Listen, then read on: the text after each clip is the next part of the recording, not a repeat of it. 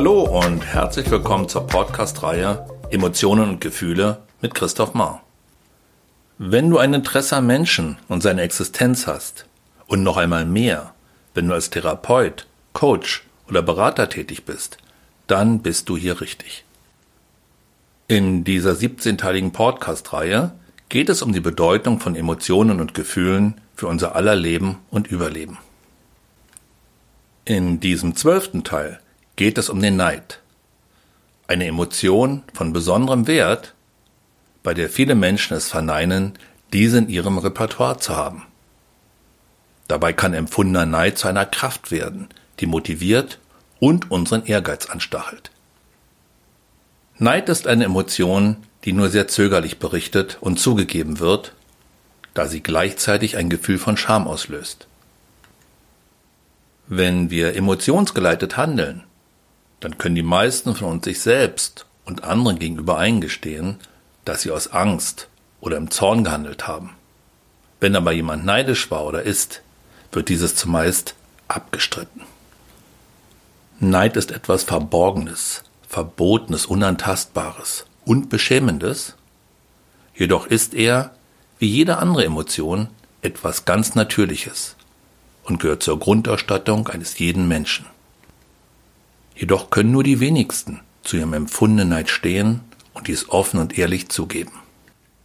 Evolutionär gesehen drängte der Neid unsere Vorfahren dazu, innerhalb ihrer Stämme, Gruppen und Familienverbände den Status und die damit verknüpften Vorteile des Beneideten zu erlangen.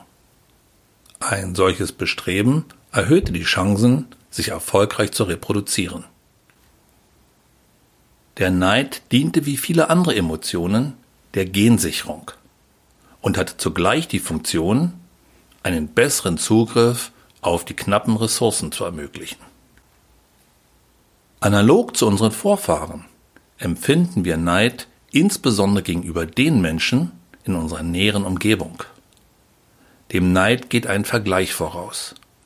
Und wir vergleichen uns nicht mit allen und jedem, sondern mit den Menschen, zu denen wir eine wirkliche Verbindung haben. Die kleineren Gruppen sind es, in denen wir spürbare Zugehörigkeiten erleben. Und die hier konstatierten Unterschiede können zu einer Bedrohung unserer Selbstachtung führen. Entsprechend ist das Verspüren von quellendem Neid gegenüber Fremden, also Personen, zu denen keine emotionale Verbindung besteht, eher untypisch.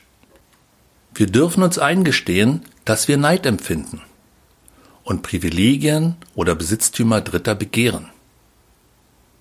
Es geht auch nicht um den Neid selbst, sondern um das, was wir daraus machen, wie wir mit ihm umgehen, zu welchen Reaktionen er uns verleitet und welche Konsequenzen damit verbunden sind. Der Neidstil, unsere individuelle Art und Weise, mit dieser Emotion umzugehen, ist, wenn auch im Verborgenen, ein prägnantes Merkmal der Persönlichkeit eines Menschen, welches trotz seiner Unsichtbarkeit für andere wahrnehmbar ist.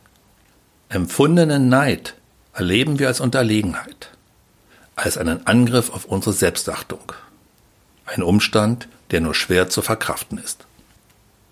Wenn wir sehr reif mit dieser Emotion umgehen können, dann gestehen wir uns den Neid ein gelingt es uns darüber hinaus auch noch, die Leistung, das Glück oder die Güter des anderen anzuerkennen und dem Beneideten zu gratulieren, dann zeugt dies von innerer Größe. Wilhelm Busch sagte, der Neid ist die aufrichtigste Form der Anerkennung. Neid kann sehr konstruktiv sein und für den Neider, den vermeintlich schlechter gestellten, zu einem Ansporn werden, das Gleiche wie der Beneidete zu erreichen – bzw. zu besitzen oder ihn sogar zu übertrumpfen, so dass der einst Beneidete vielleicht selbst zum Neider wird. Auch der Fernsehmoderator Robert Lemke äußerte sich zum Neid. Mitleid bekommt man geschenkt. Neid muss man sich verdienen. So kann empfundener Neid zu einer Emotion von besonderem Wert werden, zu einer Kraft, die motiviert und den Ehrgeiz anstachelt durch Neid ausgelöste Bewunderung und Nachahmung sind in der Wirtschaft einer der Hauptantriebe für Leistung. An verschiedenen Stellen in der Literatur finden sich Hinweise darauf, dass Neid aus Schwäche, Kleinmut und mangelndem Selbstvertrauen entsteht. Das impliziert, dass Neid etwas Schlechtes und Verachtenswertes ist.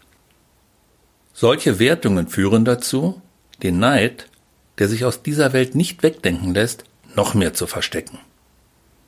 Wer will schon mit solchen, der Selbstwerterhöhung entgegenstehenden Qualitäten gebrandmarkt sein? Destruktive Neidstile führen oft zu beziehungszersetzenden Handlungen. Der konstatierte persönliche Nachteil, der Angriff auf die Selbstachtung, löst bei vielen ein Rückzugsverhalten aus. Es ist der Versuch, nicht mehr an seine Unterlegenheit denken zu müssen. Das führt dazu, dass Beziehungen zu Freunden, Bekannten, Geschwistern und anderen Verwandten abgebrochen werden. Der Abbruch von Beziehungen, also die Flucht als vermeintlich probate Konfliktbewältigungsstrategie, ist ein gängiger Weg. Um sich den Neid nicht eingestehen zu müssen, jedoch die Trennung zu erklären, finden die Neider zum Teil fadenscheinige Erklärungen, an die sie auch selbst glauben.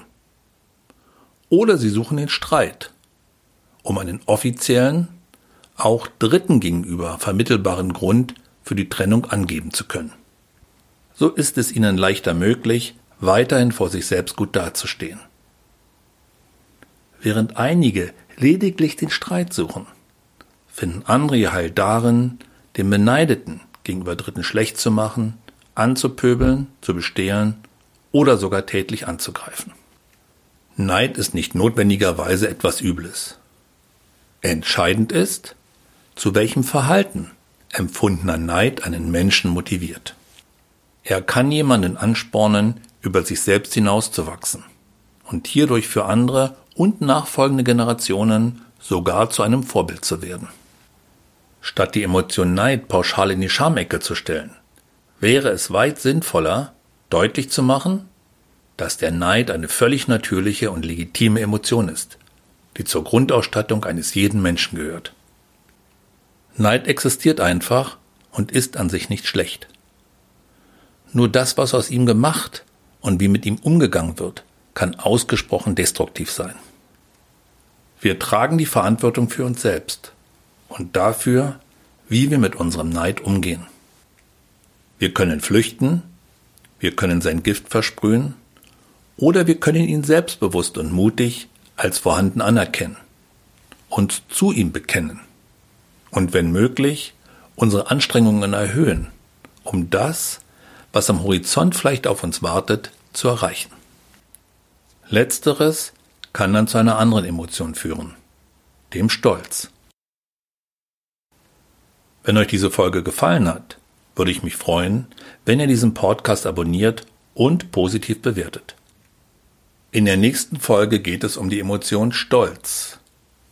Eine Gemütsbewegung, welche aus der Gewissheit geboren wurde, dass wir etwas Besonderes oder Anerkennenswertes geleistet haben.